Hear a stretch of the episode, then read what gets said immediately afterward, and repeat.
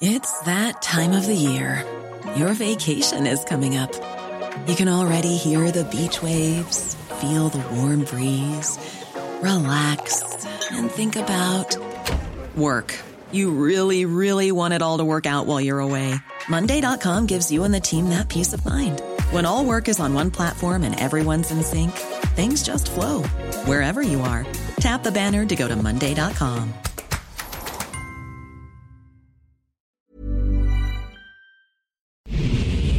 Ahora inicia A la Una con Salvador García Soto. A la Una. Donde la información fluye, el análisis se explica y la radio te acompaña. A la Una con Salvador García Soto. A la Una. Comenzamos.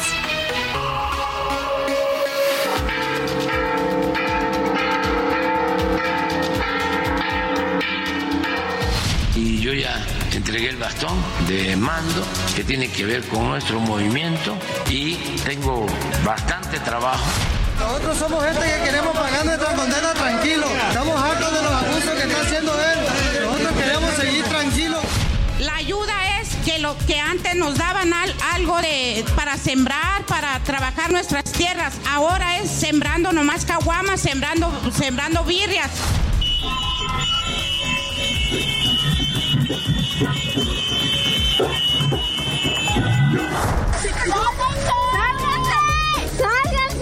Tenemos un lazo, ¿eh? Se está llevando el río esa camioneta. Se la está llevando completamente.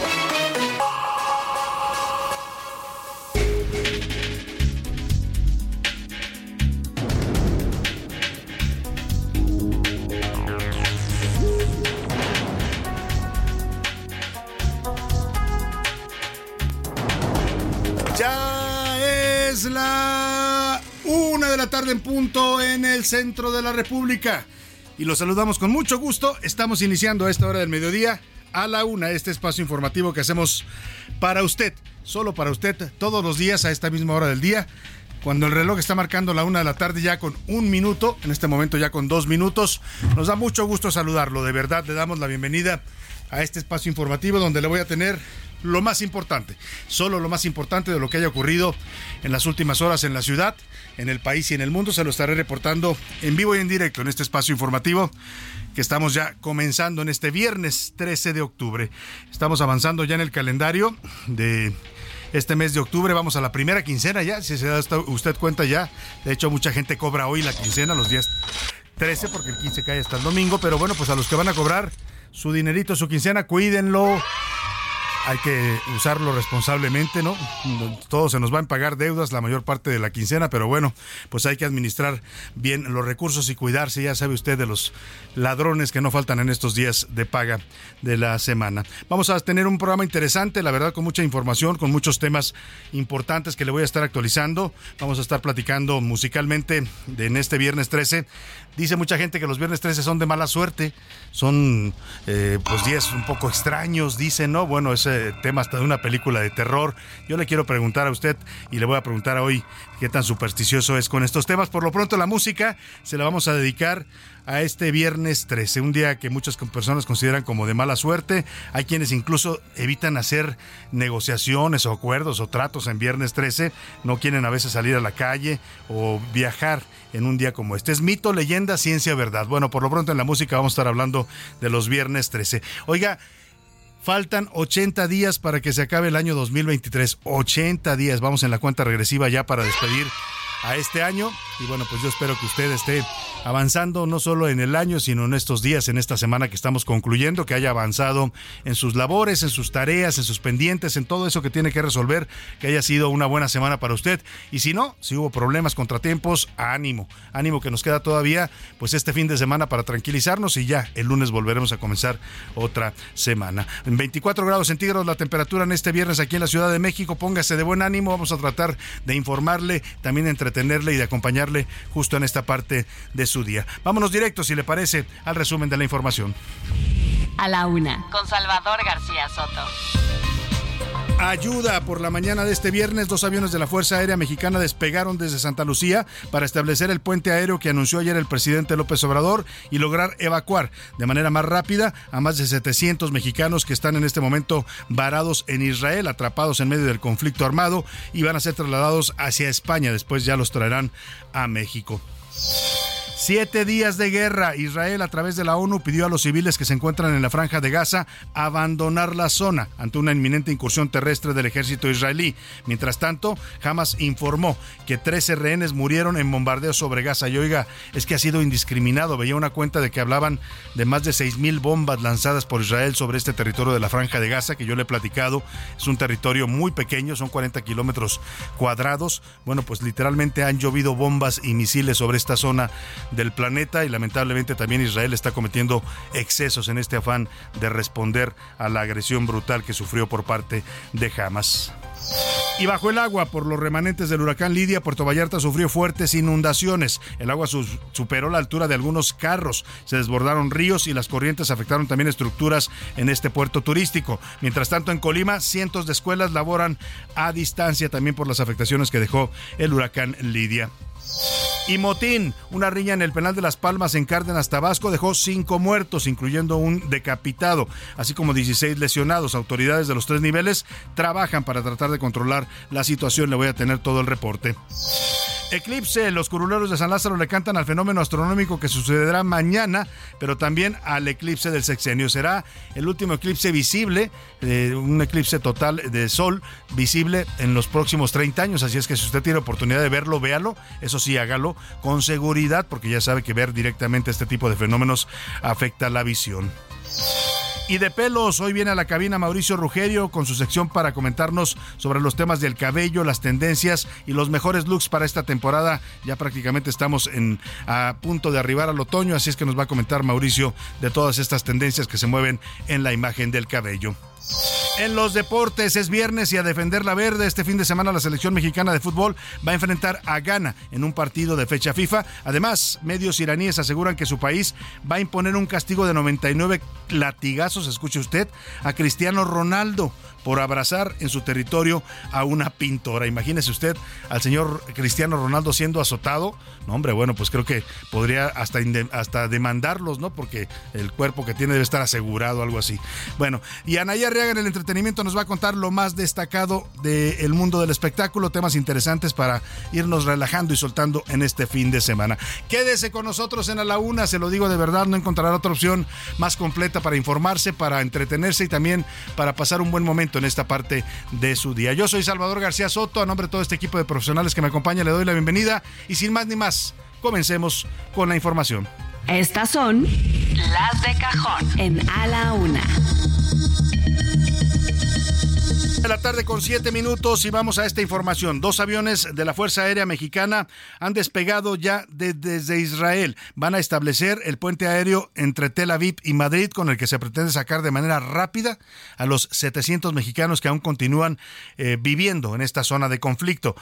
son 764 mexicanos en total los que permanecen en Israel y han solicitado, han pedido encarecidamente volver a nuestro país, varios de ellos de manera dramática, angustiada Usted escuchaba aquí los testimonios, hemos tenido varios. Ayer platicábamos con Anat, esta joven mexicana que, bueno, pues está embarazada, tiene un embarazo de varios meses, tiene un niño pequeño. Ella quiere volver a México por seguridad de ella y de su familia, pero dice que no ha recibido todavía la respuesta, eh, pues, eh, ni la confirmación de la embajada mexicana de Israel. Parece que los trámites están fluyendo lento, pero el gobierno dice que van a acelerar ya, ahora sí, la repatriación de mexicanos. La ruta programada para este nuevo grupo que va a empezar a salir de Tel Aviv.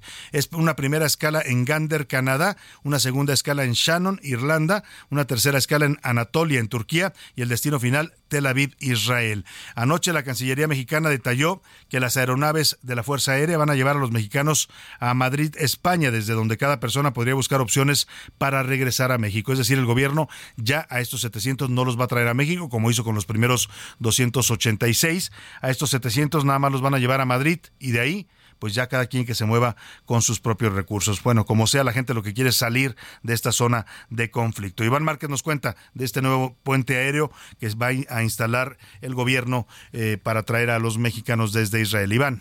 Estamos en la base aérea, en la BAM número uno, en Santa Lucía, Estado de México, y vamos en la segunda misión de ayuda humanitaria. Salvador, la segunda misión humanitaria de rescate comenzó esta mañana desde la base aérea militar de Santa Lucía. Los dos aviones Boeing 737 de la Fuerza Aérea Mexicana, con capacidad para 140 personas aproximadamente, partieron con dos horas de diferencia rumbo al aeropuerto de Tel Aviv. El primero despegó en punto de las 8.50 de la mañana. La aeronave, con matrícula 3528, salió rumbo a Gander, Canadá, donde realizará la primera escala de viaje para después salir rumbo a Irlanda del Norte, Turquía y finalmente Tel Aviv, Israel. Estamos subiendo al avión que está a punto de despegar. El segundo avión partió minutos antes de las 10 de la mañana. Hará exactamente el mismo recorrido que los tres viajes anteriores, incluidas tres escalas hasta Israel. Con estos vuelos, la Secretaría de Relaciones Exteriores ejecuta esta etapa del plan de repatriación del Gobierno de México, junto con la Secretaría de la Defensa Nacional, a través de la protección consular. Salvador, la Secretaría de Relaciones Exteriores informó en un comunicado que los dos aviones de la Fuerza Aérea Mexicana, que van a Israel, para comenzar a evacuar a mexicanas y mexicanos que soliciten su salida, los llevarán a Madrid, desde donde cada persona podrá buscar en condiciones de seguridad sus opciones de regreso a México. Este es el reporte. Pues ahí está lo que están anunciando. Muchas gracias, Iván Márquez. Los eh, mexicanos que quieran registrarse para regresar a nuestro país tienen que hacerlo en el portal de Relaciones Exteriores.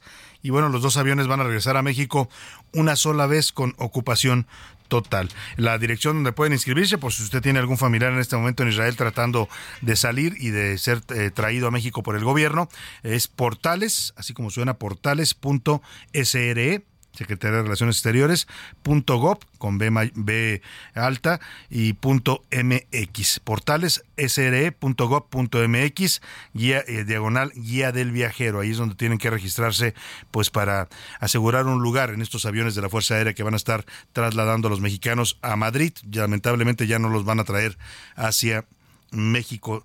Eh, Totalmente. Oiga, se cumplen ya siete días, una semana, la primera semana de esta guerra cruenta que está teniendo lugar entre Israel y el grupo terrorista Hamas. Iván Márquez nos hace el recuento de la guerra. Parte de guerra. En A la Una, le damos seguimiento puntual al conflicto en Israel. Siete días de guerra. Han muerto 2.800 personas, 1.300 de Israel y 1.500 de Gaza. Suman casi 10.000 heridos. Hay ropa por todas partes en el suelo, los cohetes marcados con grafitis y destrozados. El ejército israelí informó a la ONU que todos los palestinos del norte de Gaza deben reubicarse en el sur. En menos de un día, se espera las próximas horas un muy posible ataque por la vía terrestre.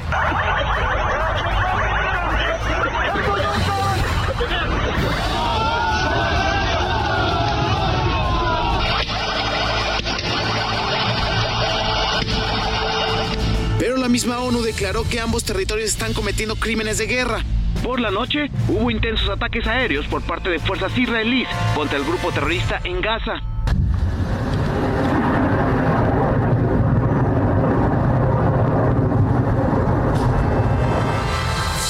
Mantienen el bloqueo total. No hay luz ni agua en Gaza hasta que se liberen todos los rehenes. Hamas afirma que 13 rehenes israelíes, incluidos extranjeros, han muerto. Por último, Qatar amenaza con crear una escasez de gas mundial en apoyo a Palestina. Si no cesa el bombardeo de Gaza, cortaremos el suministro de gas al mundo.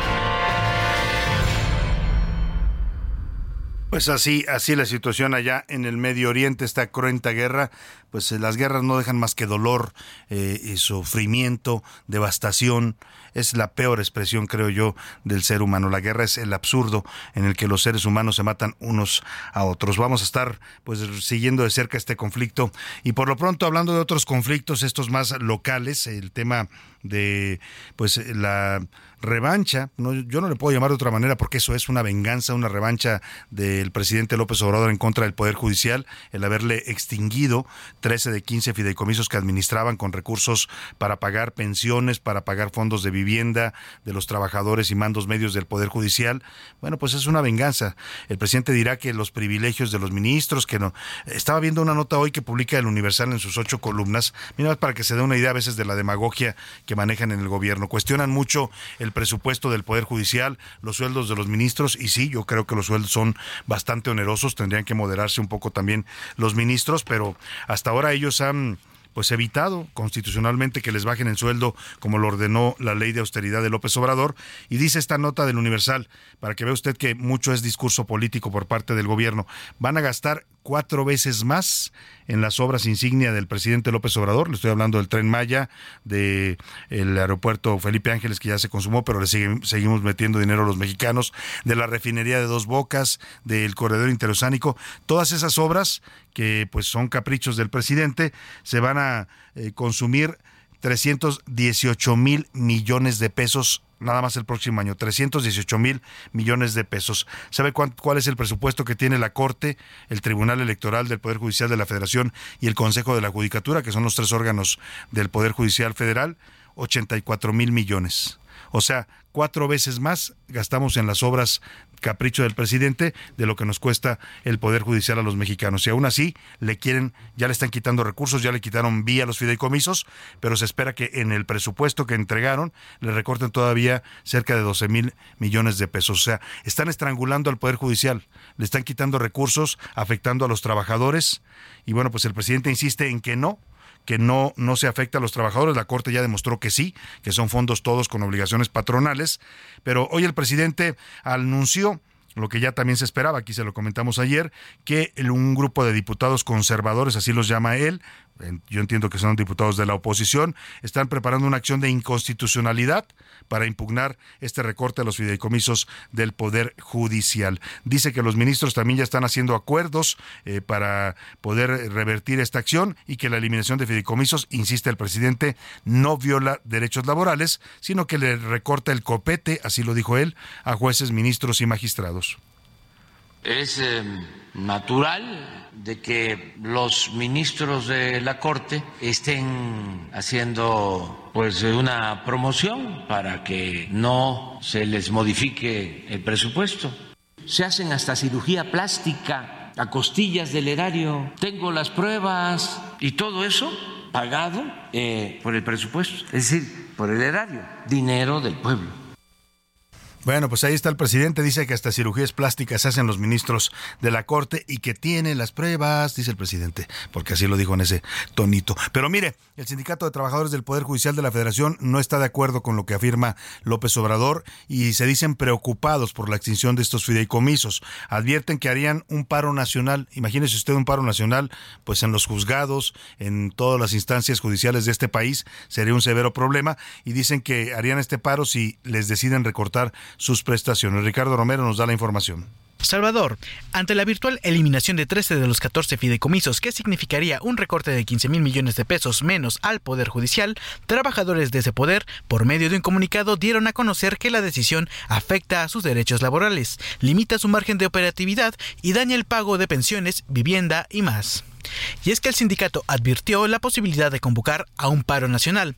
En asambleas realizadas entre el miércoles y el jueves se tomó la decisión de hacer frente a la eliminación de estos instrumentos, por lo que colocaron mantas en los edificios del Poder Judicial. Además, se acordó vestir de blanco para el próximo lunes, mientras que para el martes 24 de octubre se prevé que secretarios del sindicato realicen una manifestación en la Cámara de Diputados, ya que es la fecha en la que hay comparecencia en Parlamento abierto. Salvador, recordar que el miércoles la Suprema Corte de Justicia de la Nación emitió un comunicado donde dejó en claro que la extinción de los fideicomisos sí tendrá repercusiones sobre los empleados en temas como retiros y más, pues se trata de más de 55 mil trabajadores. Salvador, es la información.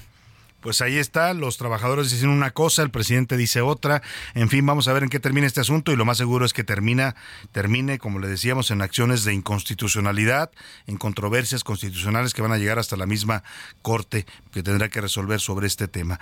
Oiga, y mm, eh, el partido Morena va a definir hoy viernes, espera que de un momento a otro salga Mario Delgado, su dirigente nacional a, dar una conferencia de prensa donde va a dar a conocer ya las listas definitivas de los aspirantes de Morena en cada estado. Traen un desgarriate los morenistas de verdad porque eh, arman unos métodos bastante extraños, todo para hacerse propaganda y hacer campaña anticipada. definieron que cada estado iba a, través de sus consejos a definir la lista de aspirantes, pero resulta que los consejos estatales, que son manipulados por los gobernadores, que son los que tienen ahí eh, eh, mano con los consejeros, pues definieron solamente a cuatro aspirantes cada uno pero en varios casos ignoraron a los, a los eh, aspirantes mejor posicionados en las encuestas.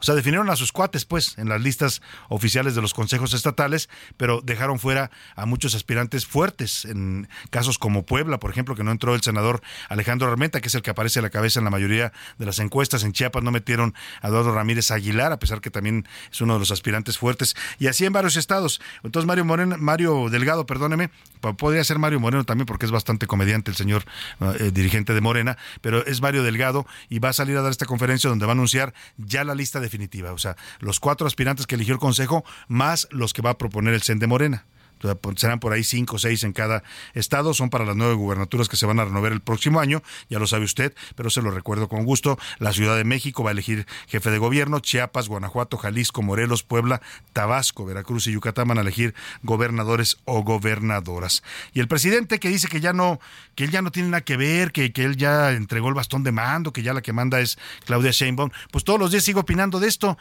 Se me hace tan, tan curioso lo que le pasó a López Obrador cuando él era opositor traía eh, fritos a los presidentes, no los dejaba hacer ningún pronunciamiento político porque los estaba ya impugnando en el INE. Le hemos platicado y aquí lo han dicho los funcionarios del INE, estas reglas tan estrictas que hay para que los gobiernos y los gobernantes no se metan a las elecciones, a los procesos electorales, se las debemos a López Obrador. Él era el que se quejaba y se quejaba de que Fox se metía, de que Calderón se metía, de que Peña se metía. Y él se mete todos los días. Hoy les anda mandando mensajes a los aspirantes de Morena desde su conferencia de Matutina, que es una conferencia para informar de cosas de gobierno. El presidente también ahí trata y anuncia pues temas que tienen que ver con su partido Morena. Dice que ya no es el jefe político Morena, pero a ver quién se lo cree. Escucha el mensaje que les manda, el, mensaje que les manda a los aspirantes de Morena. este mensaje les manda directamente. Yo le deseo a todos los que están participando en los procesos hacia las elecciones, aunque todavía en el caso del movimiento de transformación es para elegir a los dirigentes, pero a todos desearles lo mejor y que este, se actúe con prudencia, que todo se le deje a la voluntad del pueblo. Pues ahí está el presidente que sigue hablando de las elecciones, a pesar de que el INE le ha, le ha pedido y le ha reconvenido y le ha dictado medidas cautelares para que no se meta a los temas electorales.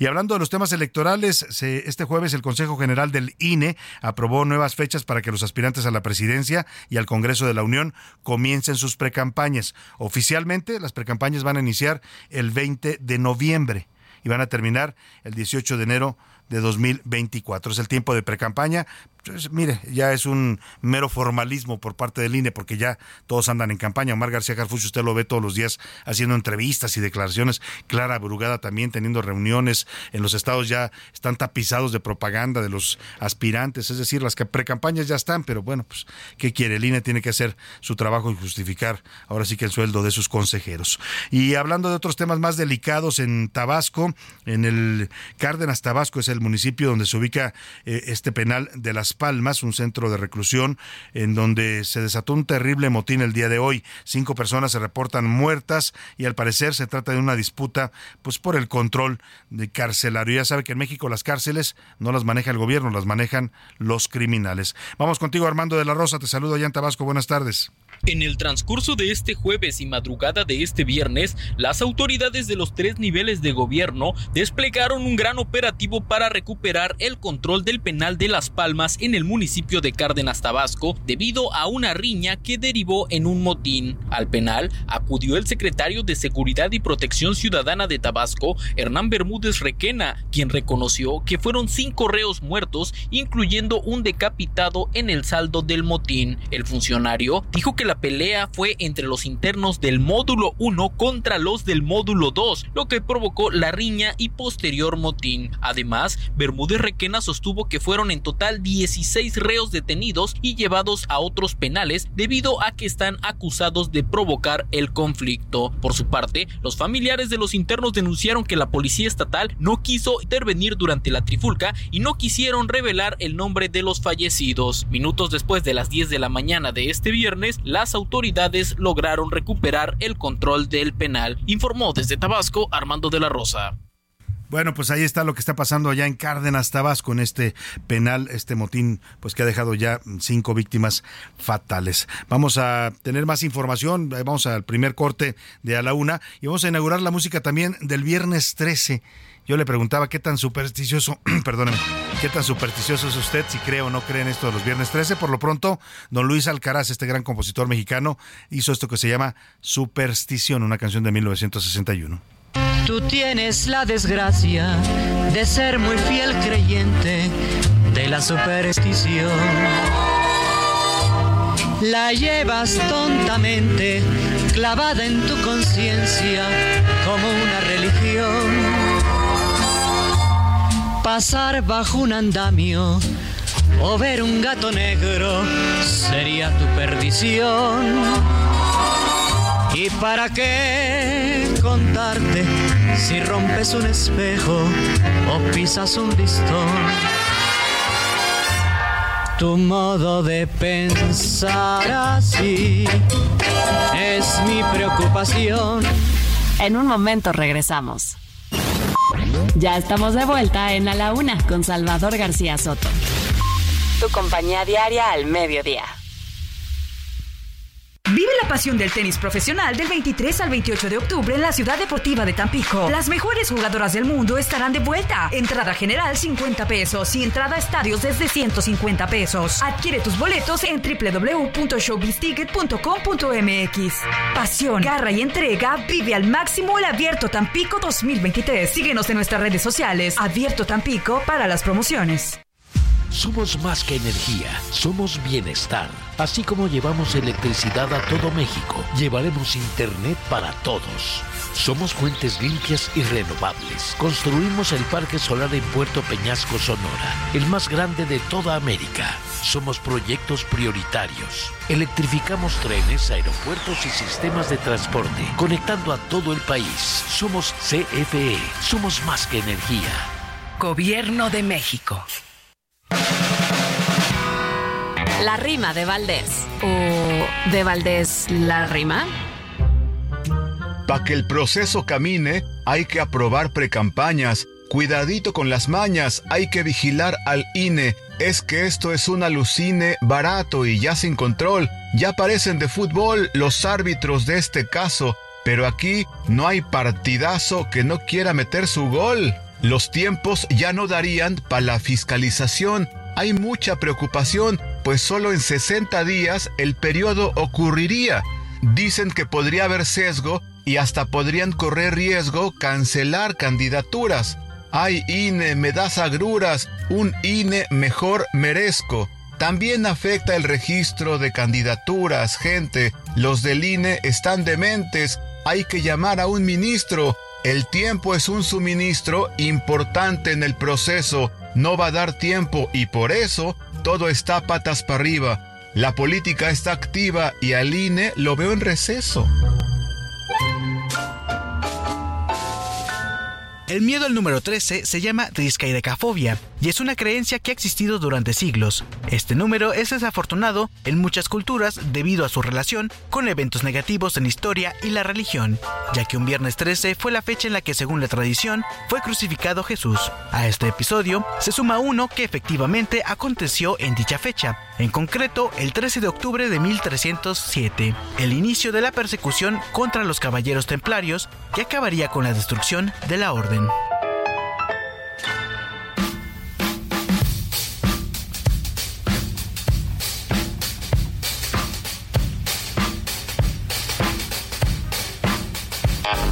Bye.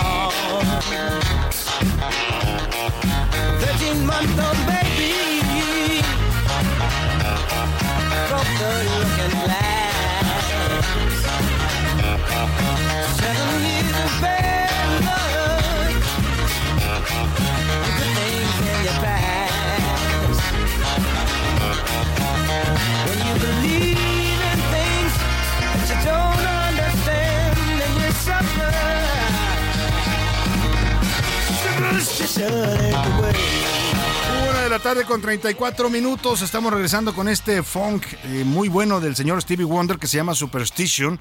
Es un tema basado justo en las supersticiones, en los efectos negativos que pueden tener las creencias supersticiosas para las personas. Sugiere que poner la fe en creencias irracionales, en cosas que no entendemos, puede conducir a veces al sufrimiento y que es mejor concentrarse en comprender las cosas comprender la realidad que eh, creer o caer en la superstición. Parte de la letra dice, con, cuando crees en cosas que no entiendes, entonces sufres. La superstición no es el camino. Estamos hablando del viernes 13 y las supersticiones que giran en torno a esta fecha. Yo no sabía, por ejemplo, esto que nos decía hace un minuto en la cápsula, el miedo al número 13 tiene un nombre, es una fobia, se llama triscaidecafobia. José Luis Sánchez, ¿tú sabías cómo se llamaba el miedo al número 13? Hasta ahorita, Salvador, buenas tardes, buen viernes, buen fin de semana. Hasta hoy también, como tú me entero, que existe un nombre para esta fobia, Salvador. Fobia triscaidecafobia. Oye, y, y lo que sí es cierto es que no solo es un tema de superstición. A ver, los constructores, los arquitectos, eh, eh, ingenieros que construyen hoteles, no ponen piso 13. Sí, sí. Precisamente porque se cree que es de mala suerte. En los aviones, José Luis, tampoco hay asiento número 13. Exactamente. ¿En dónde más se elimina el número 13? Prácticamente, Salvador, es una, y aparte es una práctica en casi todo el mundo, Salvador, sobre todo porque en muchas religiones también el número 13 está considerado como de mala suerte. Por ejemplo, los judíos tienen en presencia de los 13 espíritus malignos, que también ahí entra el 13. Pero bueno, en edificios eh, condominales, Salvador, no hay piso 13. A veces, en algunas ocasiones, no hay número 13 en los mismos edificios, Salvador. Tampoco. Tampoco hay. O sea, del, del 12, departamento te pasas al 14. al 14, exactamente. Ya lo decías, en los aviones tampoco hay el número asiento número 13, se lo saltan de 12 al 14. Y en los hoteles prácticamente, fíjate, en todo el mundo, excepto en algunas, eh, en algunas comunidades árabes, pero no hay un piso 13 en los hoteles. Interesante la superstición que es algo pues que marca este número 13. El único que sí tiene Salvador existe en Epcot Center y en Disney porque son casas del terror. Sin duda, pues ahí está. Vámonos a seguir escuchando a Stevie Wonder y su canción Superstition.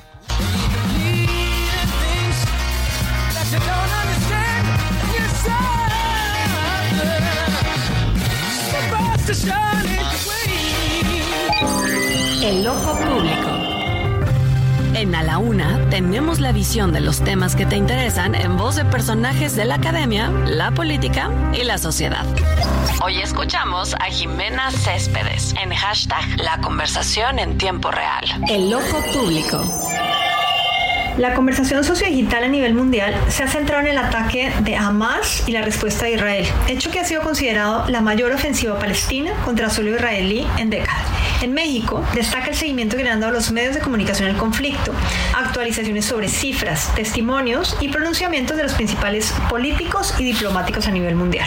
Las declaraciones y acciones del presidente de México, por supuesto, no han pasado desapercibidas, y entre las principales narrativas, los usuarios cuestionan la tardanza en el envío de aviones de la Fuerza Aérea Mexicana rescatar a los atrapados en Israel, la demora de pronunciamientos por parte de la candidata presidente Claudia Sheinbaum y la inconformidad de la Embajada de Israel en México tras conocer las declaraciones de ambos. Existe un 88% de percepción en contra del actual del presidente, ya que consideran que ha sido tibio, tardío e imparcial y coinciden con la Embajada de Israel en que ser neutral implica apoyar el terrorismo, mientras que un 12% retoma las declaraciones del mandatario y coinciden en que el gobierno aboga porque no se pierda la vida de ningún ser humano. Por esto y por la imagen que circula en medios y redes sociales tras la condecoración a diferentes mandos militares, entre ellos al general Salvador Cienfuegos, secretario de Defensa Nacional en el gobierno de Peña Nieto y quien fuera acusado por Estados Unidos de narcotráfico en 2020 y finalmente exonerado por el gobierno mexicano, el personaje de la semana es el presidente López Obrador. El 76% de la audiencia sociodigital señala que hay una contradicción y una sumisión por parte del presidente, mientras que el resto en general mencionan que solo es una medalla o un diploma, no un premio al exsecretario. Finalmente se revió la preocupación sobre el tema de desinformación en X, antes Twitter, a raíz de lo ocurrido en la franja de Gaza y por el conflicto al que se estaría enfrentando Elon Musk sobre el funcionamiento de su estrategia anti-fake news y bots. Pues la Unión Europea ya hizo un llamado para detener la circulación de contenido que llama potencialmente ilegal relacionado con la guerra y lo conminaron, a pesar de lo que él mencionó, a que tomara medidas de moderación muy precisas. Lo que sí es un hecho es que en esta nueva era sociodigital los usuarios tenemos una obligación moral y ética de minimizar el efecto de lo falso o incorrecto que existe en el espectro sociodigital. Es nuestra responsabilidad verificar ante todo las fuentes. Soy Jimena Céspedes y nos vemos la próxima semana en A la Una. A la una, con Salvador García Soto. Pues ahí está, ahí está esta mm, colaboración que nos da mucho gusto volver a tener de nuevo con Jimena Céspedes de MW Group. Le mandamos un abrazo, esperemos que Jimena esté pues eh, saliendo adelante, suponemos que así es porque es una mujer fuerte. Eh, usted recuerda la tragedia que vivió con la pérdida de eh, su pequeña hija de 18 años que fue brutalmente pues asesinada por un amigo suyo, Ana María. eh, eh, Ana María, eh, Ana María se llamaba la jovencita. Eh, pues eh, interesante volver a tener este hashtag con todo lo que nos cuenta en- todo lo que nos cuenta eh, Jimena Céspedes en los temas de la conversación digital. Vámonos a más información. Las escuelas en Colima van a dar clases a distancia, así de- lo decidió la Secretaría de Educación Estatal y el Gobierno del Estado por las afectaciones que dejó el huracán Lidia.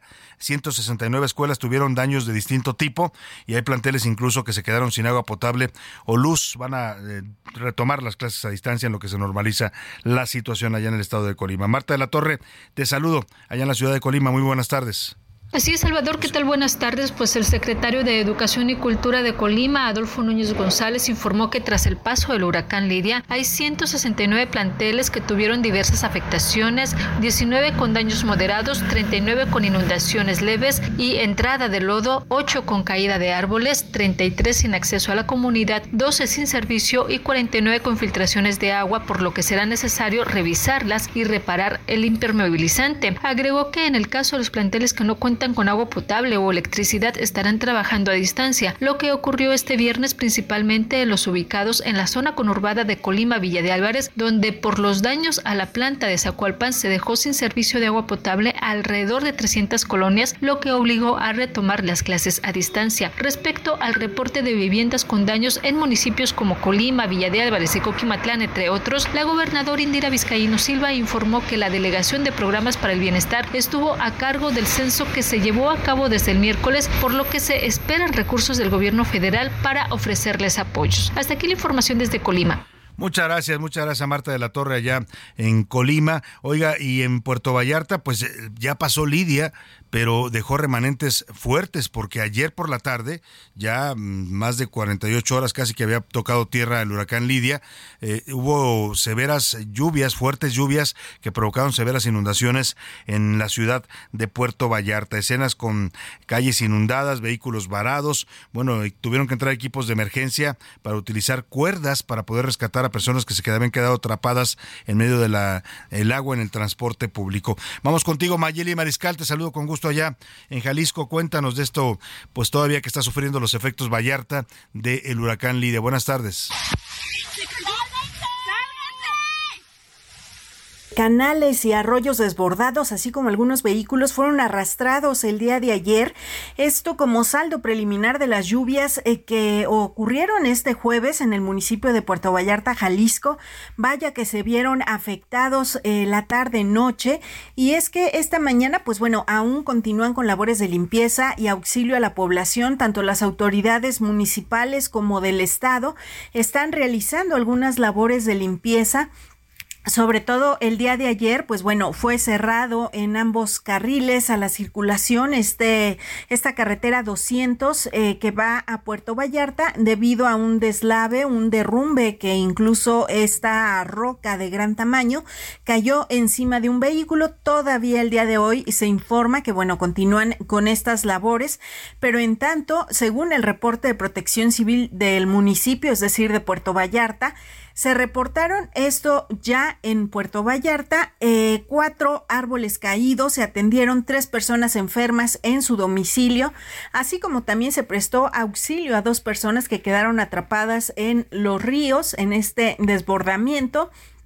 Y bueno, los arroyos que desbordaron fueron dos. Debido a esto también se reportaron dos autos que lamentablemente fueron arrastrados debido a las fuertes corrientes. También en tres viviendas se reportaron encharcamientos importantes y todavía hay colonias que no tienen suministro eléctrico. Esto debido a que colapsó la subestación eh, por causa de la tormenta y al menos cuatro cables cayeron en distintos puntos de la ciudad de Puerto Vallarta. Uno incluso tuvo tuvo que eh, pues ser atendido por eh, elementos de protección civil debido a que se reporta su incendio.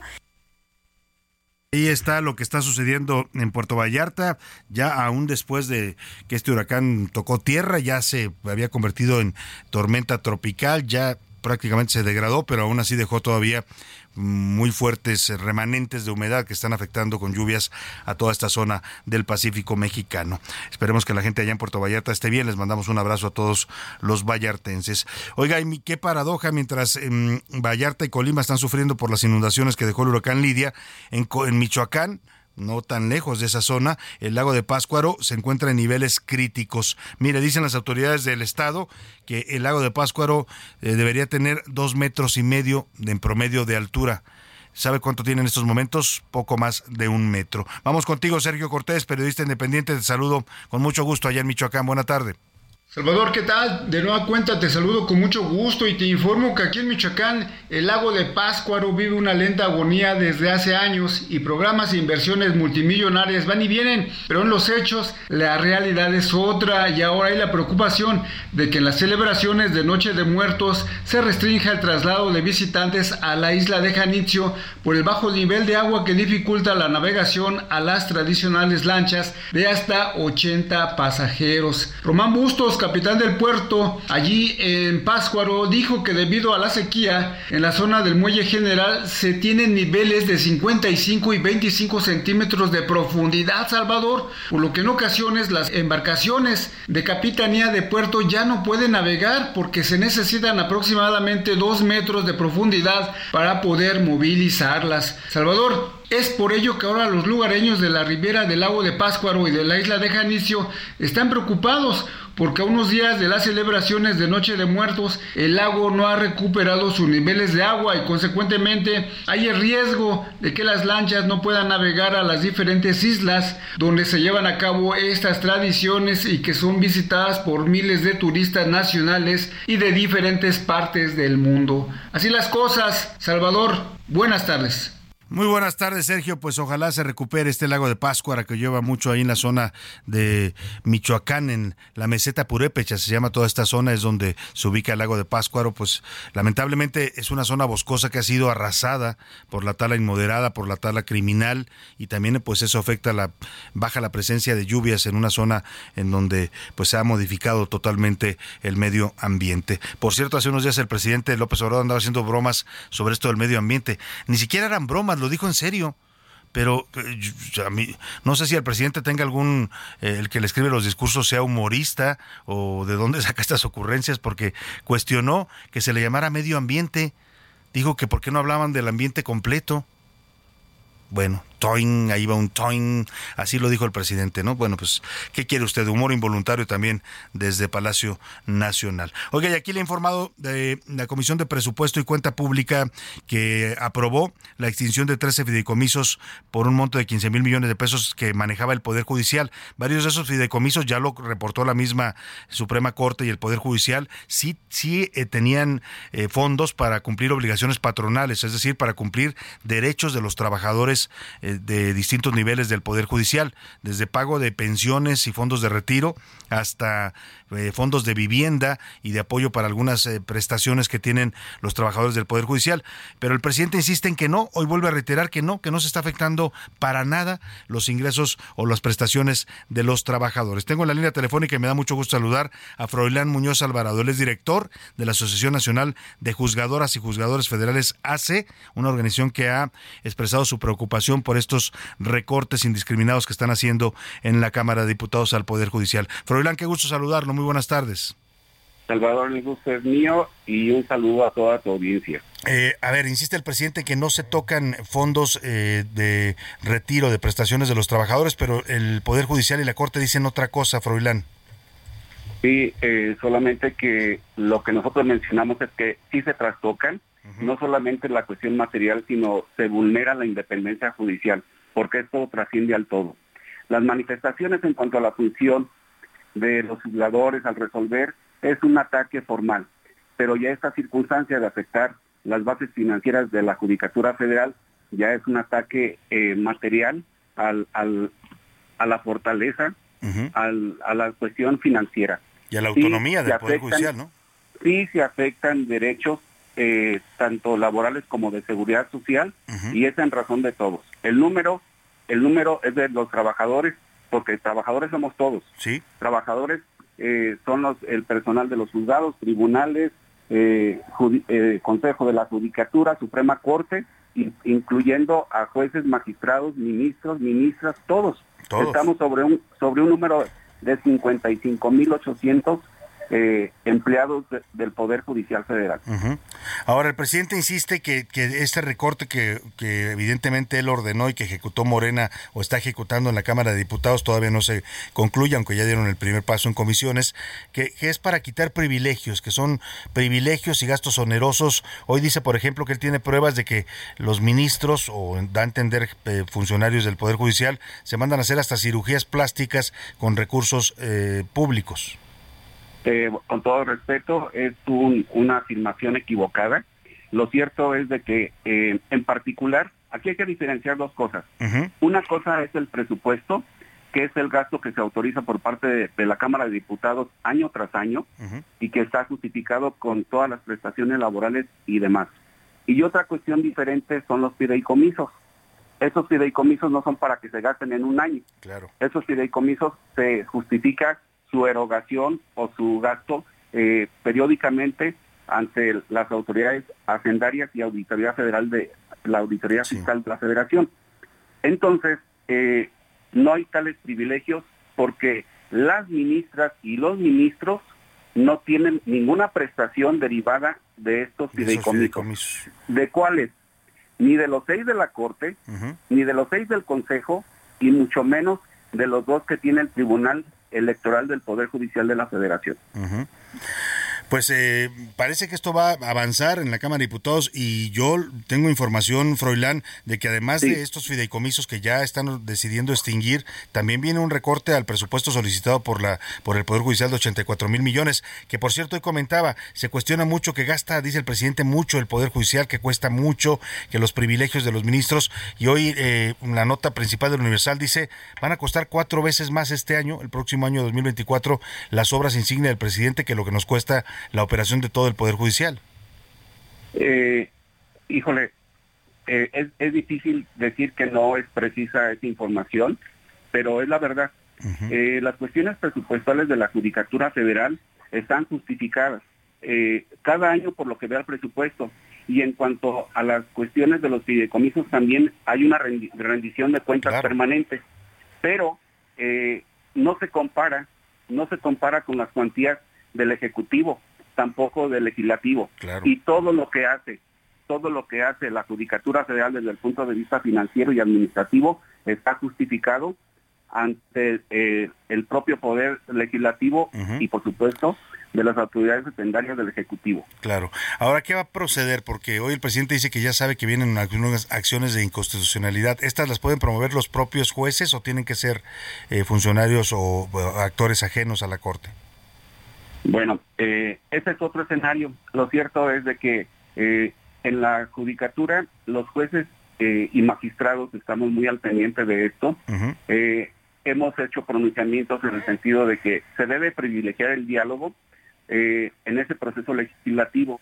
Todos tenemos derecho en ese régimen de parlamento abierto a que se nos escuche. Ha habido, ha habido, eh, la verdad, eh, pues la intención de hacerlo, eh, no tan, no tan eh, amplio como debiera ser, pero al final de cuentas está así. Eh, ojalá se reconsideren situaciones. Se, se podría eh, decir que hay una serie de observaciones tanto de fondo como de forma respecto al dictamen aprobado, pero no es el momento. Solamente que las, las cuestiones que hemos compartido con, con los diputados de las eh, fracciones que integran la mayoría en la Cámara de Diputados, pues creo que lo han visualizado. Eh, quizás sigan adelante, pero también están en el conocimiento de que esta situación un día puede llegar al ámbito de los tribunales. Claro. Y en el, en el ámbito de los tribunales, pues prácticamente tenemos eh, dos cuestiones. Por un lado, las fracciones parlamentarias que hoy se llaman minoría, este, eh, tienen el derecho a, a combatir, a impugnar un decreto de esa naturaleza.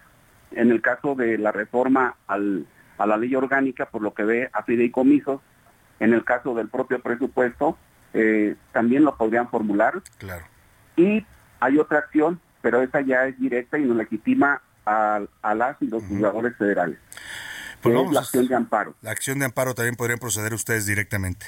Así es, Pues eh, una acción de amparo contra normas y es otro otro concepto. Aquí ya vamos a ver lo estrictamente jurídico, constitucional y convencional.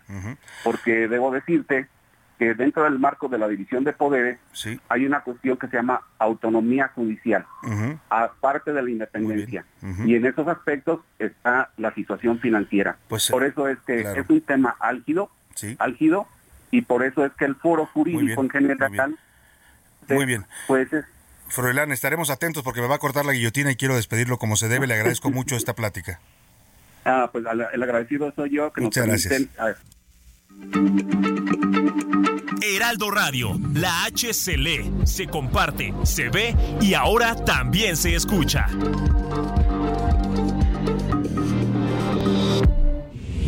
Ya inicia la segunda hora de A la Una con Salvador García Soto. A la Una, donde la información fluye, el análisis se explica y la radio te acompaña. A la una, con Salvador García Soto. A la una.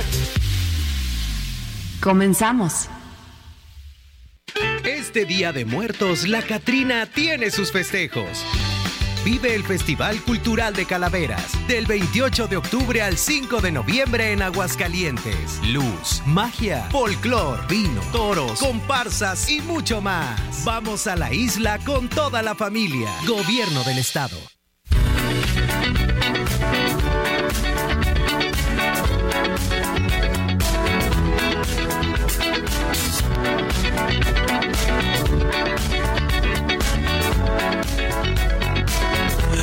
The legend of the phoenix. All ends with beginnings.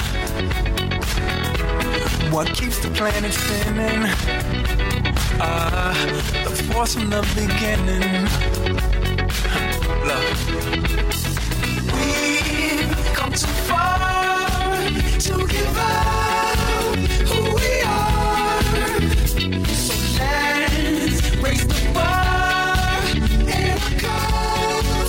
to the stars. She's up all night to the sun. I'm up all night to get some. She's up all night for good fun. I'm up all night to get lucky. We're up all night to the sun. We're up all night to get some. We're up all night for good fun.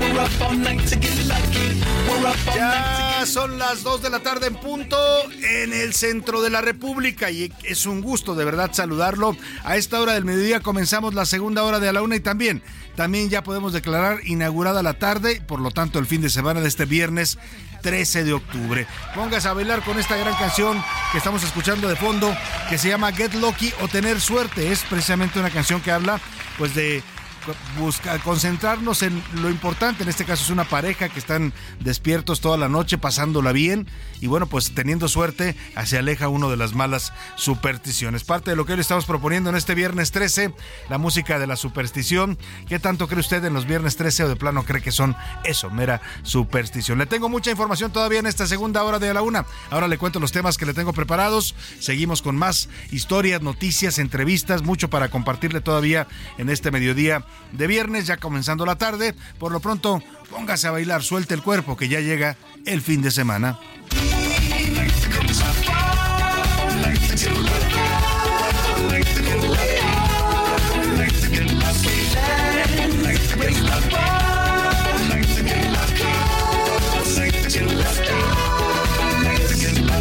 She's up all night to the sun. I'm up all night to get some. She's up all night for good fun.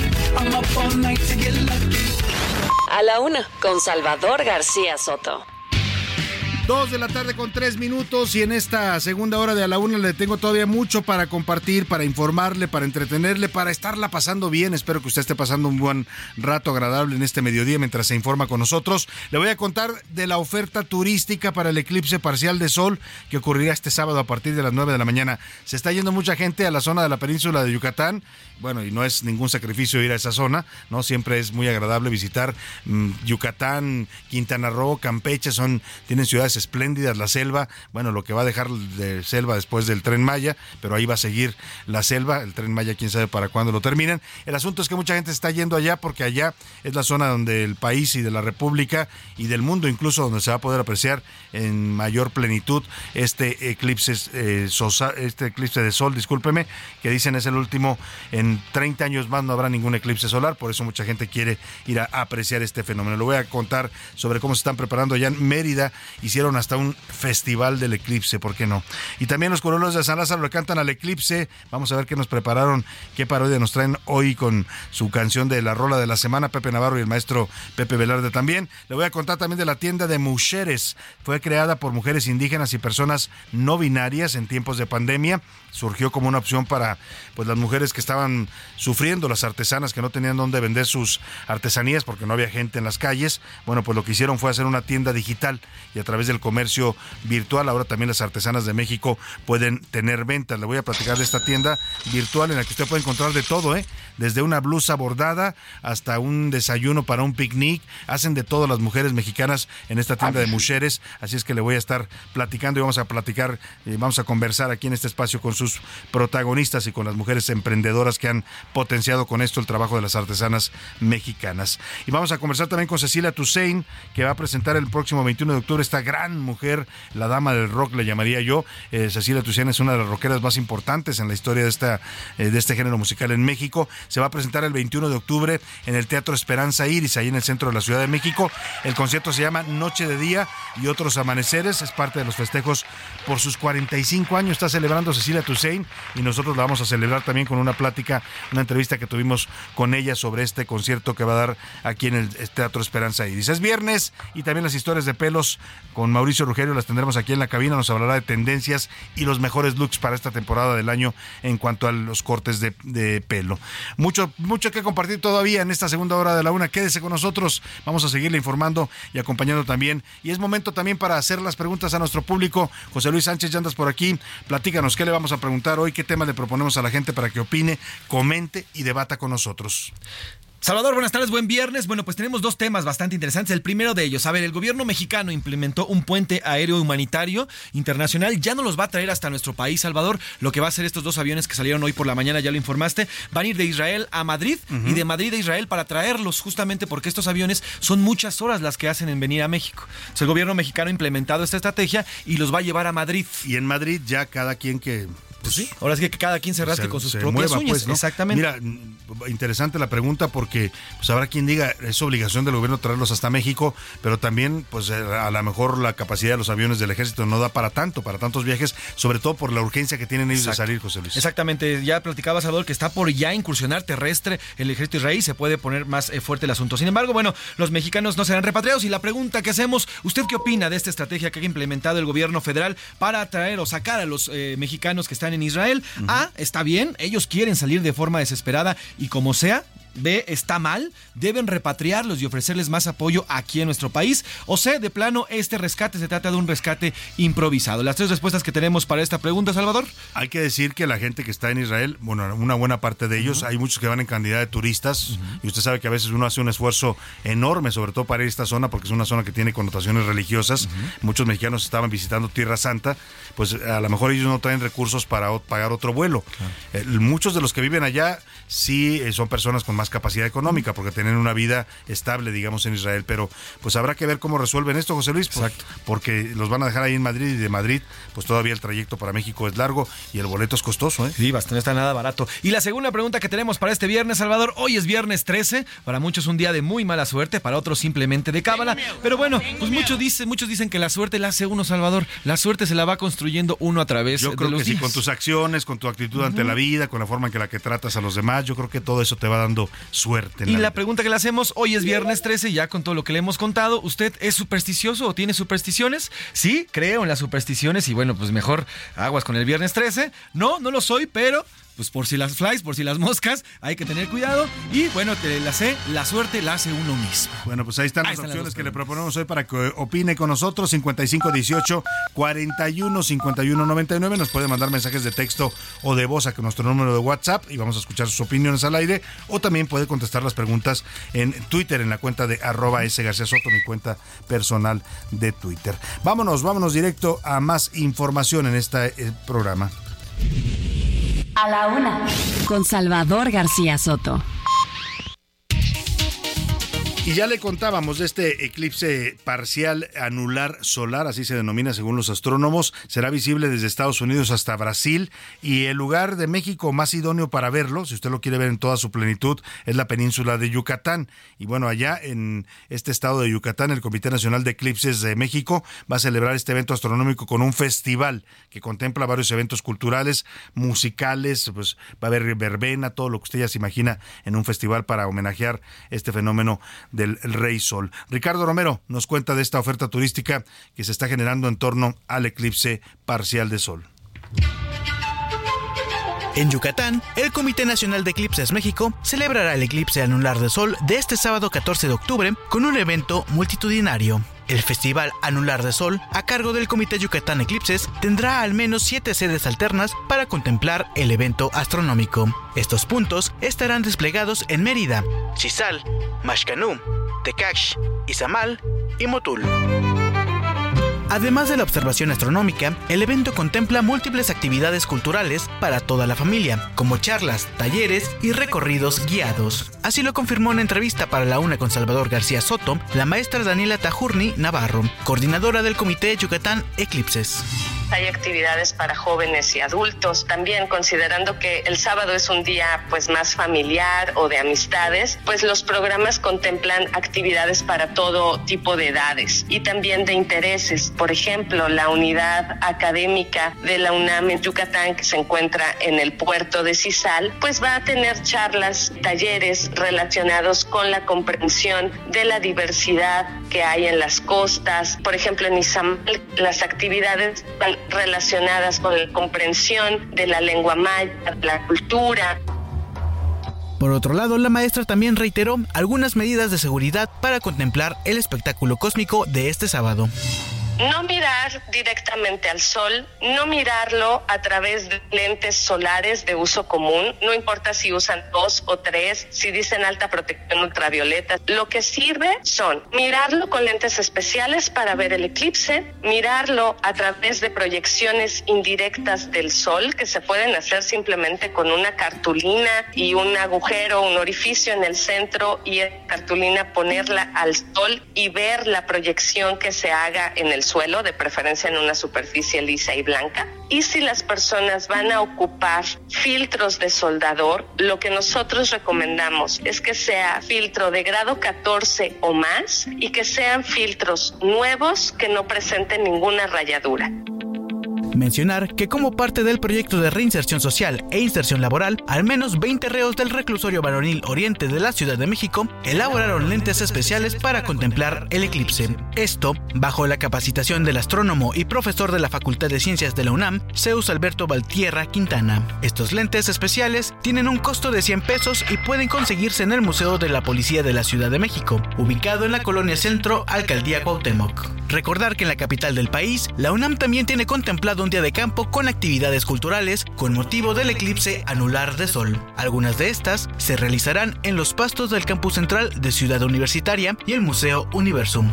Para la UNA con Salvador García Soto, Ricardo Romero. Está este tema del eclipse. Si usted lo quiere ver, bueno, aquí en la Ciudad de México se podrá ver de manera mm, pues eh, muy parcial, no se va a poder apreciar, totalmente, pero si decide verlo aquí, también puede ir a cualquier zona arqueológica, ¿no? Ahí está la aquí dentro de la ciudad la pirámide de Cuicuilco, pues están otras cercanas también. El tema es cuidarse, pues si lo va a ver, ya escuchó usted las recomendaciones, no lo haga de manera directa, porque si hay un daño a la retina, eh, pues hay que hacerlo con los lentes adecuados pues con el vidrio adecuado para poder observarlo y disfrutar de este eclipse parcial de sol. Los curuleros de San Lázaro, por cierto, le hicieron su canción al eclipse, pero no solo al eclipse astronómico que vamos a ver este sábado, sino también al eclipse del sexenio, sí, porque ya estamos a menos de un año de que acabe este gobierno.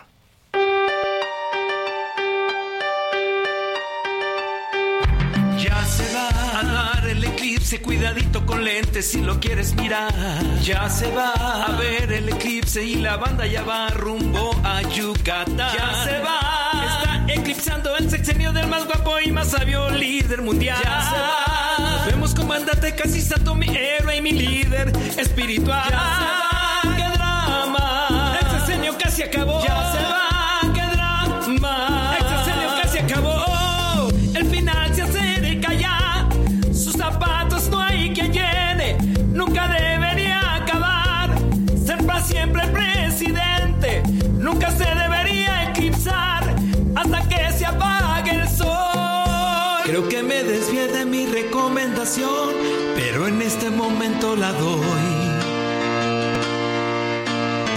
Tus ojos y el eclipse vas a mirar. Si el eclipse vas a mirar.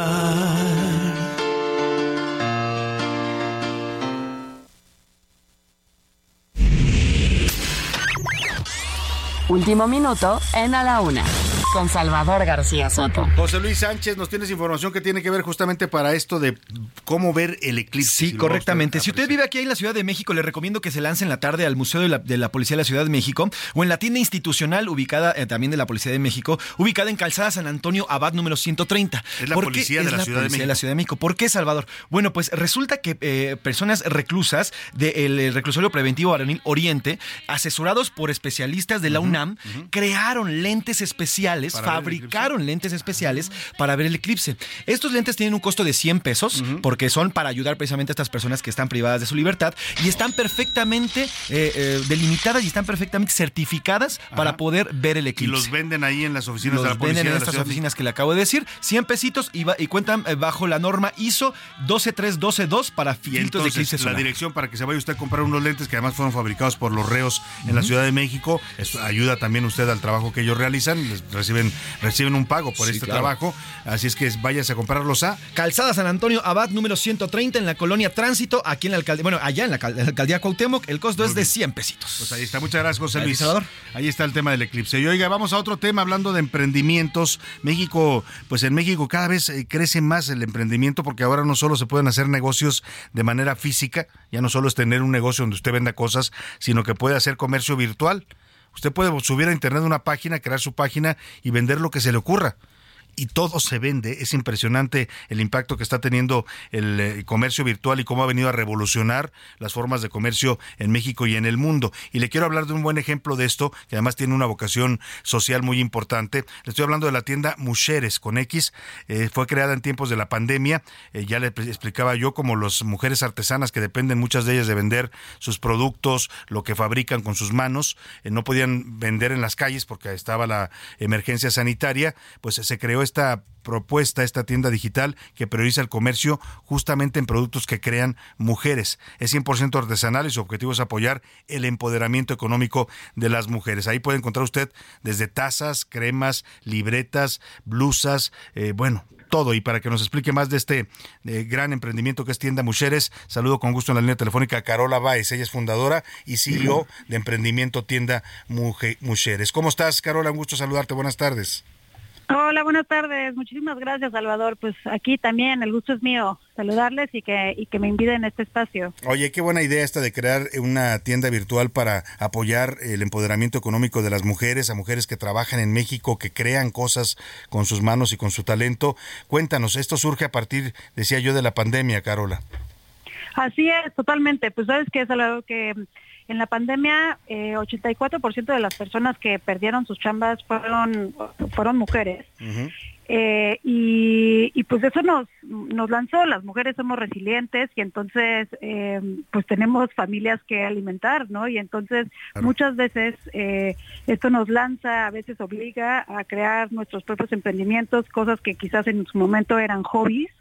Eh, los, los convertimos en, en emprendimientos, mujeres que hacen eh, pastelería, que hacen eh, joyería, que hacen accesorios o que realmente dijeron, bueno, pues este es el momento de cumplir un sueño. Y es que al final el talento mexicano, el talento de las mujeres es muchísimo. El problema es eh, que no hay herramientas, no hay acceso a oportunidades eh, y que también vivimos una brecha digital enorme, ¿no? Este, ¿Y por qué decidimos poner un marketplace? Porque también vimos que había una problemática que era, eh, bueno, una, la pandemia nos metió a todas nuestras casas, que bueno, al final, eh, como vimos, aumentó la violencia doméstica, ¿no? Claro. Pero como estábamos en nuestras casas, pues eh, necesitábamos puntos de venta digitales. Y por otro lado, eh, los marketplaces tradicionales de hoy en día, como, eh, como los conocemos bien, por ejemplo Amazon, Mercado Libre, tienen muchas entradas, o sea, muchas barreras a la entrada, ¿no? O sea, eh, requieren como de mucho conocimiento, requieren de un inventario grande, el poder tener recursos para invertir en logística, en marketing, ¿no? Este, y eso hace que, que al final eh, las comisiones, ¿no? O sea, sean muy altas y que para emprendedoras que apenas están empezando, pues no sea posible, ¿no? Y entonces nosotros lo que queríamos era democratizar, eh, dar un espacio seguro eh, y competitivo para que ellas puedan crecer y luego en algún momento dado quizás acceder a esos marketplaces o poner sus tiendas o lo que fuera, pero Claro. poderles dar esas herramientas para crecer, capacitación, este, mm, no, Eh, un know-how, ¿no? de, De cómo es el mundo. Claro. Este, y que realmente crean en sus proyectos porque tenemos una cantidad de proyectos eh, increíbles en México y que aparte ahorita viendo que, que estamos eh, que cada vez hay hay más necesidad de este nearshoring, ¿no? Eh, pues estamos viendo la necesidad de crear nuestros propios recursos, nuestros regalos, nuestros, Claro, no, o sea, claro. y ya no tanto exportarlos, sino crearlos aquí en México, ¿no? Oye, que me parece que es importantísimo. Claro, oye, tú fundas junto con Carolyn Aguilar esta, esta idea, este emprendimiento eh, virtual para mujeres en México. Eh, ¿cuántas, ¿Con cuántas mujeres arrancaron cuando nace la página de Tienda Mujeres? Que ahora les voy a dar la dirección para que la empiece usted a explorar. Es www.tiendamujeres con x.com. Ahí puede encontrar este sitio del que le estamos hablando. Eh, ¿Con cuántas arrancan y cuántas mujeres tienes hoy vendiendo sus productos en esta, en esta plataforma, eh, Carolyn? Que, Carola, perdón. Pues eh, si lo creas, eh, em- empezamos vendiendo huertos productivos, este, con tres mujeres que estaban en, en Xochimilco que se, que se quedaron con sus productos, este, varados. Entonces Sí. empezaron, empezamos con esas tres mujeres en la ruralidad de Xochimilco. Luego, eh, más en forma, empezamos con 10 emprendedoras, eh, además de los huertos. Y ahorita tenemos alrededor de 160 emprendedoras dentro de la página. Y eso gusto. es, no sé, sí, sí, hemos estado creciendo muchísimo y, y son más de 3.500 eh, productos únicos, ¿no? O sea, que puedes encontrar en la página de, de un, o sea, de una calidad suprema Sí. y aparte de y que, que viene también de la innovación y de la creatividad de, de estas mujeres, ¿no? Claro, y por supuesto- y también del esquema de comercio justo. Claro, Porque y- eso también es importante. Sin duda alguna, apoyarlas, porque en muchos casos ellas son víctimas también del intermediarismo. Pero te quería Así preguntar es. también, este, me imagino que su página tiene todas las medidas de seguridad, porque ya sabes que hay gente que todavía le da miedo esto de comprar en línea. No, todas las medidas de seguridad y aparte, este, sí voy a decir que estamos muy orgullosas que tenemos envíos eh, muy rápidos. O sea, el otro día nos estaba diciendo una clienta que estaba impactada de que somos incluso más rápidas que, que Amazon cuando se puede. Pero mm, sí, o sea, todas las medidas de seguridad pueden pagar con PayPal, con cualquier este cual- Tarjeta. cualquier cualquier tarjeta. Eh, sin eh, sin ningún riesgo Costo ni comisión, de ¿no? fraude, Claro. sin ningún costo ni comisión, eh, envíos a todo México, envíos seguros aparte, ¿no? Y entonces, sí, hemos hecho una página, una plataforma totalmente segura tanto para las clientas o clientes como para las emprendedoras y artesanas que quieren meter sus productos dentro de la plataforma. Claro. Pues mire, si usted quiere hacer un buen regalo ahora que ya se acerca la Navidad, vaya comprándolos con tiempo porque luego esperamos de última hora y andamos corriendo y ya no encontramos nada que regalar. Tienda Mujeres es un- una gran opción, www.tiendamujeres.com con X Mujeres, eh, pues para que usted vaya eligiendo sus regalitos, ¿no? Y los puede ir pidiendo con tiempo, los puede ir pagando y así ya no anda tan a las carreras. Yo te felicito de verdad, Carola, por esta gran idea que tuviste junto con Y pues por ayudar a las mujeres mexicanas, como dices tú, a empoderarse, a tener un ingreso económico y eh, sobre todo a vivir de su talento, que es mucho, en, sin duda, en las mujeres de nuestro país. No, pues muchísimas gracias a ti por este espacio, Salvador. Pues eh, encantada de que tu audiencia nos pueda visitar y que también eh, y que y que descubran, ¿no? O sea, todo el talento y toda pues todos los productos de innovación que tenemos adentro, que Claro. como tú bien dices, hay cremas, o sea, hay productos de skincare, hay accesorios, hay regalos eh, y qué mejor que hacer o sea, ahora que se vienen las fiestas, hacer un regalo con propósito, Sí. ¿no? Y eso es todo lo que vas a encontrar en Tienda Mujeres. Entonces, Perfecto. muchísimas gracias. Pues ahí está, visite www.tiendamujeres.com. Carola Báez Pedrajo, fundadora y CEO de Emprendimiento Tienda Mujeres, gracias por compartir este esta gran idea con nuestro público. Gracias a ti. Muy buena un tarde, abrazo y buen fin de semana. Buen fin de semana luego. también para ti. Nos vamos a la pausa con música y esto se llama Viernes 13 de Marcos Menchaca, una canción además del 2013 habla del amor como remedio a la mala suerte. Sé que te he dicho mil veces que nadie te va a querer como yo lo voy a hacer. Que tú pones buena suerte en mi viernes 13 que tengo tu nombre tatuado en mi piel. Que ya te extraño aunque te haya visto ayer. Sustente fuerte y yo siento lo mismo que tú sientes. Miradas que no mienten, sonrisas que muestran dientes. Contigo todo es más que suficiente. No ocupo de alguien más, solo a ti presente. Y me llevas lentamente a imaginar. No le cambies. Estás en A la Una con Salvador García Soto. Información útil y análisis puntual. En un momento regresamos. Ya estamos de vuelta en A la Una con Salvador García Soto. Tu compañía diaria al mediodía.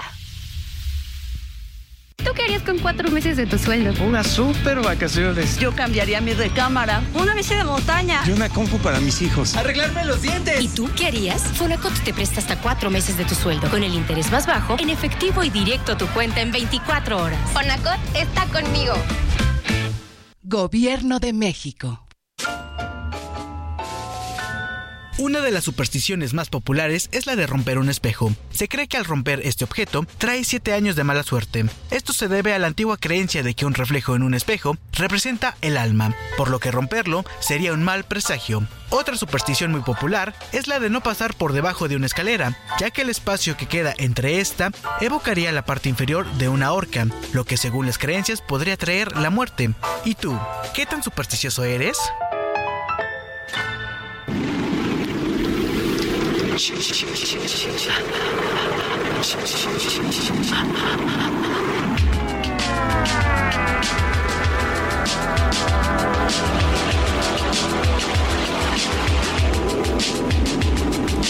Era una tarde nublada, los adornos de Halloween donde quiera estaban, yo esperando ese día por meses, el famoso día de viernes 13. Rápidamente busqué a mi corillo para hacer solo un viaje sencillo, viajando a sitios bien lejos yo me zorro.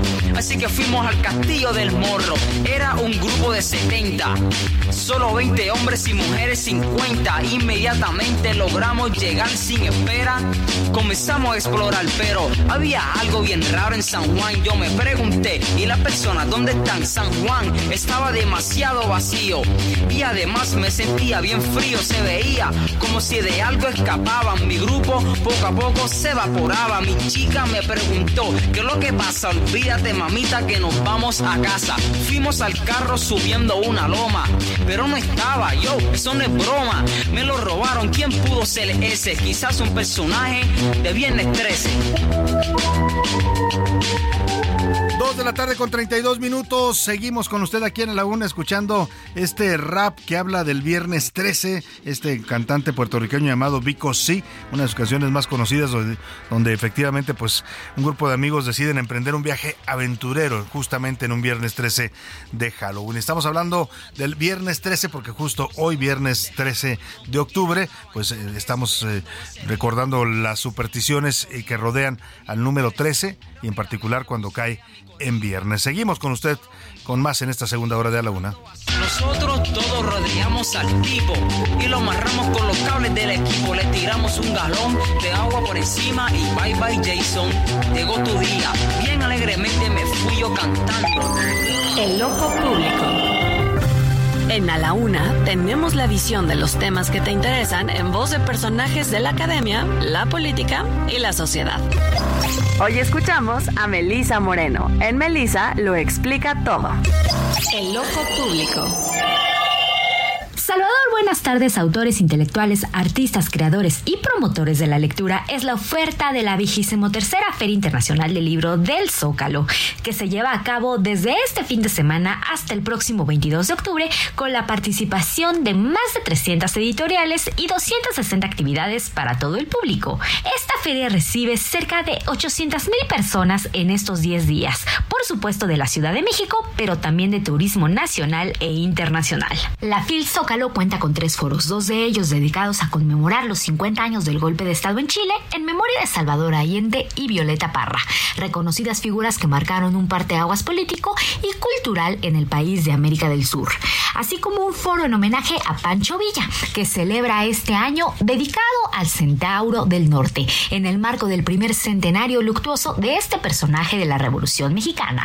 La máxima plaza pública del país recibirá a 380 ponentes, entre destacados creadores y promotores de la lectura a través de actividades dirigidas a todo público, que incluirán 124 presentaciones editoriales, la entrega gratuita de 17.000 ejemplares de 7 títulos diferentes, 34 charlas y conferencias, 32 conciertos, así como cuentacuentos, cine, espacio escénico, carpa de talleres, bebeteca y ludoteca.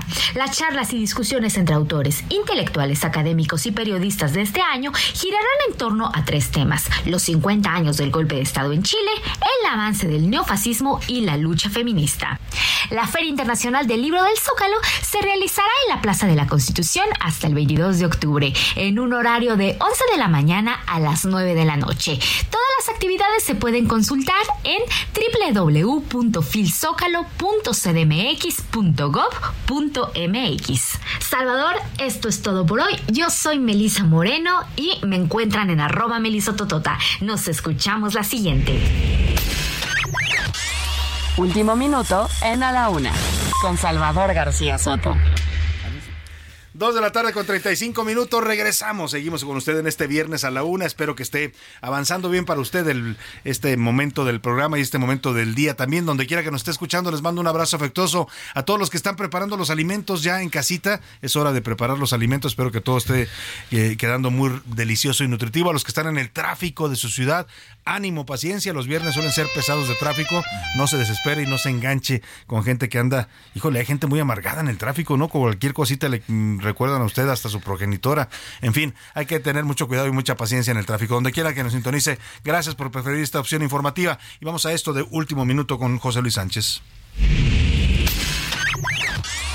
Último minuto en A la Una, con Salvador García Soto.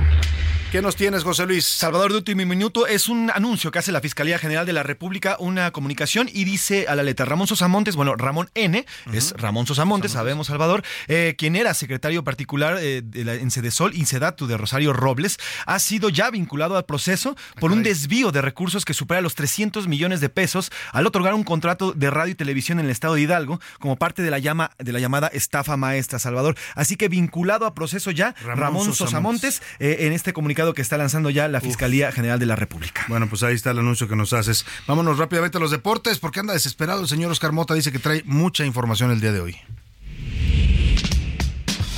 Los deportes en A la Una, con Oscar Mota.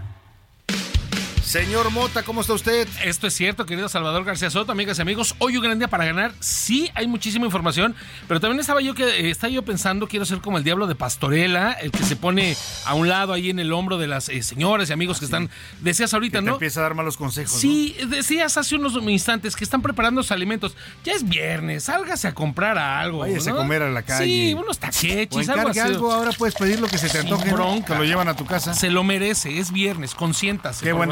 Qué buena recomendación. Ter- Oscar. terminando siempre y cuando el programa. Quiero saludar García Soto. Eh, acabamos de terminar la- una entrevista con Blajaita Aguilar, la entrenadora de la selección eh, de me- Gimnasia mexicana de gimnasia rítmica que regresó de Israel. Se las vamos a presentar bien el día lunes. Me platica obviamente pues la experiencia ¿Cómo que tuvieron. experiencia? Viajaron 27 horas. Sí, pero es, que, es que ya hemos comentado que los aviones del ejército pues no, alga- no aguantan para un viaje, digamos, eh, de- sin escalas. Correcto. Tienen y que hacer muchas escalas. Bien, esto que también nos informabas, ¿no? Que en este puente que se estará haciendo ya a partir de, de estos días. Entonces, les vamos a presentar bien la Muy charla, la charla con Blajaita Aguilar a partir del día lunes. Vámonos a fútbol porque no hay Liga MX, juega la selección nacional mexicana y Santiago Jiménez el Chaquito nos comenta esto. Venga. Como dijo Chicharito, hay que imaginarnos cosas chingonas, ¿no? Y, y esa frase, por más que haya sido de burla, creo que la ha tenido mucho en mi cabeza, me ha dejado una gran lección en esa frase que dijo y en muchas otras cosas, ¿no? Porque la carrera que tuvo Chicharito es de admirarse, pero pues sí es cierto lo que él dijo, hay que imaginarnos cosas chingonas y lo que me imagino es a México levantando la Copa del Mundo.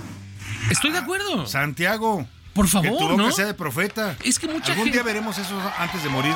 Ay, no, eso, eso espero. A ver, es que es lo que criticaban mucho, ¿no? Creo que la frase es tan poderosa, ¿no? Imaginemos cosas Una gran fregonas. frase del chicharito, ¿eh? Pero evidentemente para poderlo hacer se requiere procesos y Pero se no requiere... eran fregonas, Oscar, no eran fregonas. Chingonas, ¿no? Así, eso, así lo dijo el Chicharito.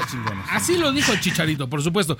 Pero obviamente se requieren procesos y se requiere obviamente establecer un plan, Sí. proyecto y estar no, cumpliendo nada más la metas. imaginación, es Eh. imaginar para después crear.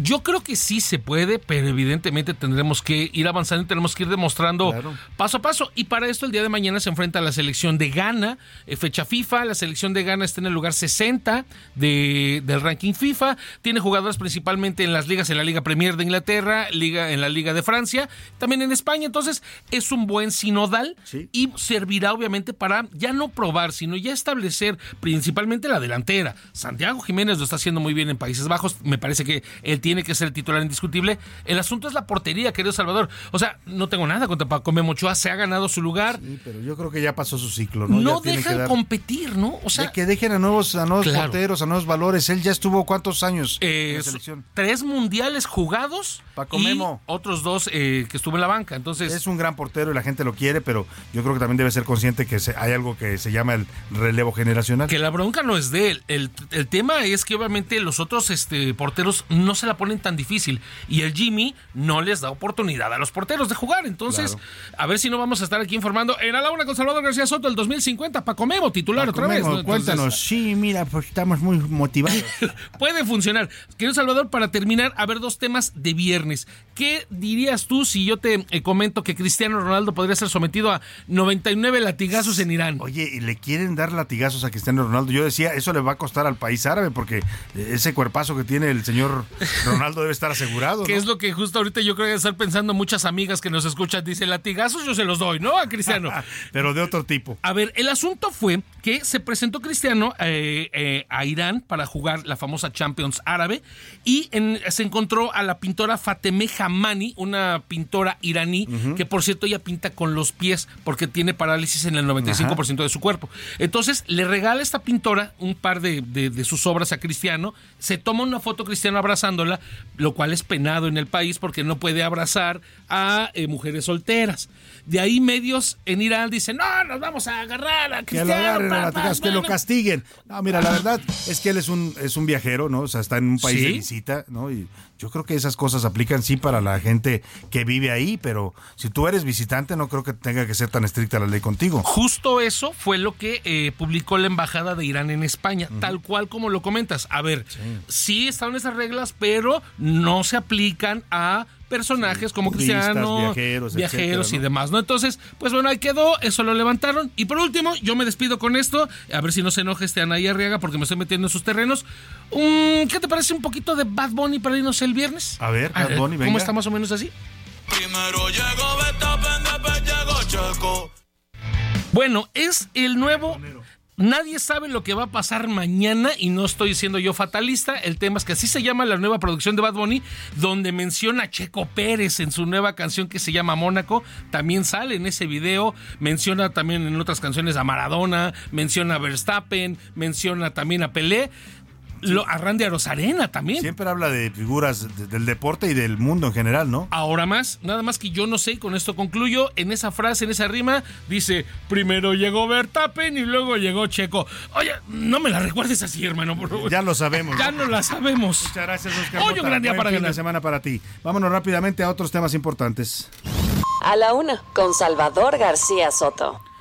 Oiga, y vamos a platicar, vamos a platicar con una mujer eh, del rock, una cantante que es un símbolo para toda una generación, porque en las épocas en las que no era fácil para las mujeres eh, destacar en el mundo del rock, México siempre ha sido un tanto cuanto machista en cuanto a este género musical. Ha habido, sí, muchas cantantes mujeres a lo largo del, tiempo, pero no les eh, es tan fácil a veces destacar en este género musical como es el rock. Y Cecilia Toussaint lo hizo allá por los años 80, se convirtió en una figura que hacía música, que era querida por el público, que daba conciertos. Bueno, pues viene de una familia de artistas, todos ellos, sus, su familia son gente del mundo de la cultura, del arte, de la academia.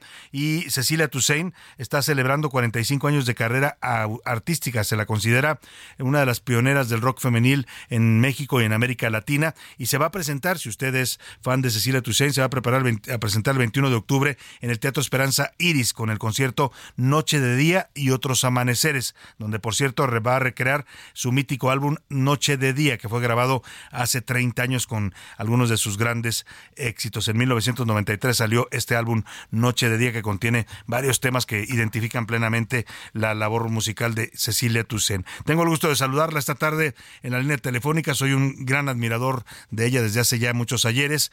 Cecilia, qué gusto saludarte, qué gusto tenerte aquí en los micrófonos de A la Una. Muy buena tarde. Hola, muchas gracias Salvador, mucho gusto a toda la gente que te escucha y te sigue. Pues sí, aquí muy contenta, celebrando mis 45 años de carrera con este concierto que se llama Noche de Día y otros amaneceres. Eh, Noche de Día es un disco que es icónico en mi carrera, que se hizo hace 30 años en ese mismo teatro. Y bueno, una manera para mí eh, que me pareció lindo celebrar con mis fans, pues recreando ese disco en su totalidad. Entonces, pues voy a cantar las canciones de ese disco, canciones que en ese momento eran icónicas para mí. Y bueno, voy a sumarle, por eso, otros amaneceres, lo más reciente que he estado sacando, que es mi disco cromático, que ese solamente lo pueden encontrar en plataformas, y los dos más recientes sencillos, que es eh, The Gringos Are Coming, de Ricardo Salvador, y un tema que voy a sacar el día 20, un día antes del concierto, que se llama Creo. Creo es un tema de una banda argentina que se llama Eruca Sativa, eh, y el día 20 sale a la luz pues mi versión de este tema tan poderoso y tan lindo. Así que pues sí, muy contenta la verdad y muy emocionada con este concierto. Sin duda alguna hay razones para hacerlo. 45 años no es cualquier cosa, Cecilia, y tú los estás cumpliendo, haciendo música, haciendo lo que te apasiona. ¿Qué van a ver en este espectáculo, en este concierto, eh, que me imagino va a ser muy íntimo, especial para ti, en el Teatro Esperanza Iris? Todos los, los que vayan a celebrar contigo, esto, ¿cómo, vamos, ¿cómo vas a celebrar esta fecha tan importante? Pues celebro así, cantando, celebro trabajando, estoy grabando ahorita una serie que me tiene muy contenta, eh, celebro con despertándome todos los días con ganas de hacer cosas nuevas, de compartir, de compartir con nuevas generaciones, de poder abrir eh, la boca y, y utilizar mi voz para dar visibilidad a asuntos que me parecen fundamentales hoy en día en nuestro país. Así que así es como celebro, con la vida misma y bueno, en el concierto, pues como te decía hace rato, lo que van a poder ver es escuchar este disco que se grabó hace 30 años en su totalidad, más todo lo más reciente que he estado sacando. Pues qué maravilla, de verdad, esta que nos dices y nos contagias de este eh, optimismo por celebrar la vida, celebrar no solo un aniversario, sino celebrar siempre la oportunidad de estar vivos y de estar en este planeta. Oye, Cecilia, eh, eh, 30 años después de que lanzaras este disco Noche de Día, que tú lo consideras, como dices, funda- fundamental, icónico en tu carrera musical, ¿cómo ves la evolución en estos momentos de la música que se hace en México?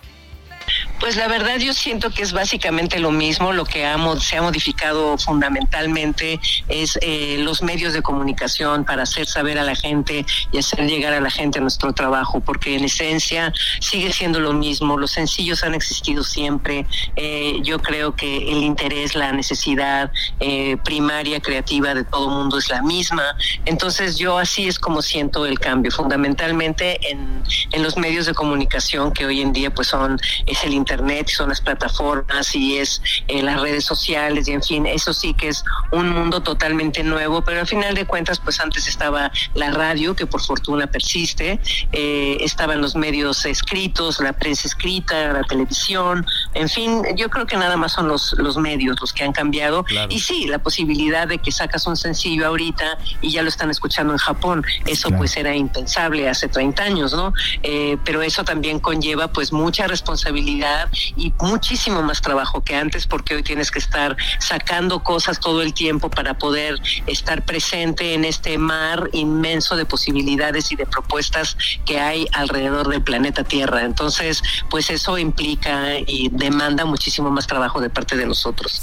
Pero pues todo es muy emocionante y nos vamos adecuando como debe de ser en la vida y vamos aprendiendo y vamos eh, pues tratando de movernos de la mejor manera posible. Así que pues eso, eso es lo que yo siento. Sin duda alguna, Cecilia. Oye, y pues eres se considera pionera de las mujeres que eh, abrieron la escena del rock allá por los años 70, 80. ¿Cómo ves ahora la presencia de las mujeres, la presencia femenina en la escena musical actual?